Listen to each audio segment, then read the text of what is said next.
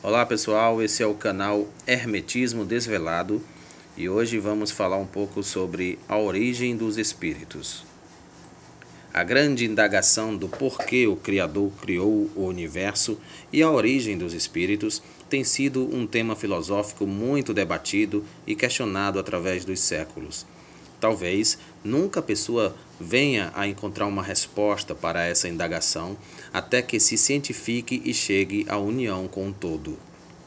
Mas como a verdade absoluta não nos pertence, e sim a verdade de cada um, então vale a pena fazer indagações que ao menos aquietem a nossa mente inquiritiva. Em diversas palestras diremos que o poder superior se fragmentou em miríades de individualizações conscientes para ter conhecimento objetivo de sua obra. Uma das doutrinas que mais se aprofunda na análise dessa problemática, sem dúvidas, é o Hermetismo, em especial um dos seus ramos, a Cabala. A Cabala, a ciência de Deus, busca esclarecer não só a natureza de Deus, mas também o porquê das suas diferentes formas de manifestação. Não se trata de uma seita ou religião, mas sim de uma filosofia cujo objetivo é conjeturar a respeito de Deus. A tradição mencionada na Cabala diz que Deus desejou ver a face de Deus, por isso ele efetivou a criação. Deus, pelo seu querer, desejou a primeira separação e assim teve origem a primeira polaridade. No primeiro momento houve a separação, formando-se a primeira luz.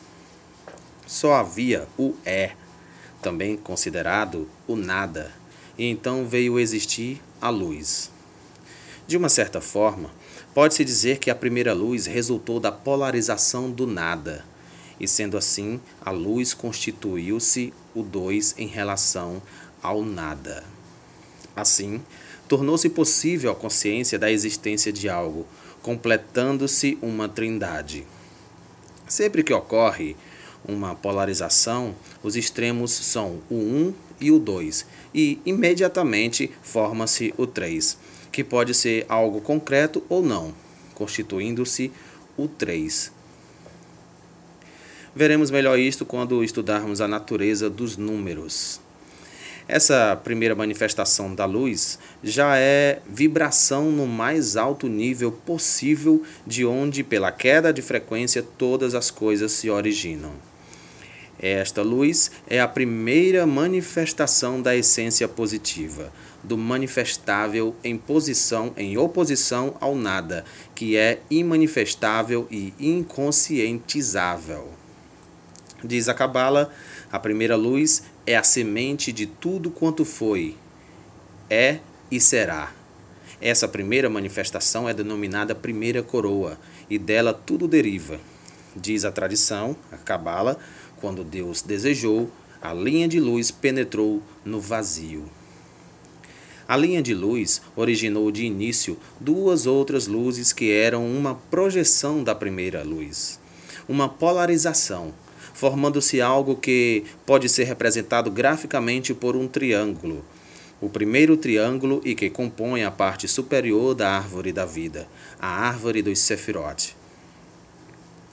O triângulo superior, representado graficamente por três Sefirot, Keter, que é a coroa, Rokmah e Binah. Nesse nível já havia uma descida, não propriamente do poder superior como um todo, mas de uma projeção no sentido da criação. Havia se estabelecido uma queda da frequência daquela vibração inicial, de quando se fez sentir a ação de Ra sobre Ma. Nesse nível, a criação era tão somente luz. O nível de frequências ainda estava totalmente dentro de um nível vibratório que chamam de luz mas que na verdade transcende ao conceito de claridade. A luz se manifesta como luminosidade, não ocupa uma frequência única, e sim uma faixa que cobre uma gama de frequências. E então já existe uma polarização, um certo distanciamento da origem no que diz respeito ao nível vibratório. Dentro da criação, Como esse distanciamento não podia ser para cima, já que a primeira luz ocupava o nível mais elevado possível, então é óbvio que esse distanciamento haja ocorrido para baixo. A primeira luz, quando se polarizou, originando a segunda luz, houve simultaneamente a origem de uma terceira condição, fazendo, configurando assim um triângulo, exatamente aquele que está na parte alta do esquema da árvore da vida. Se o distanciamento fosse apenas no sentido da queda de frequência vibratória, a evolução seria naturalmente linear e, consequentemente, não formaria um triângulo. Como já no primeiro momento ocorreu diferenciação também qualitativa, ela deixou de ser linear. A polarização trouxe qualidades diferentes em cumprimento ao plano de Deus. Entre essas qualidades havia um sentido de masculino e de feminino, de positivo e negativo, de ativo e passivo, de pai e mãe e assim por diante.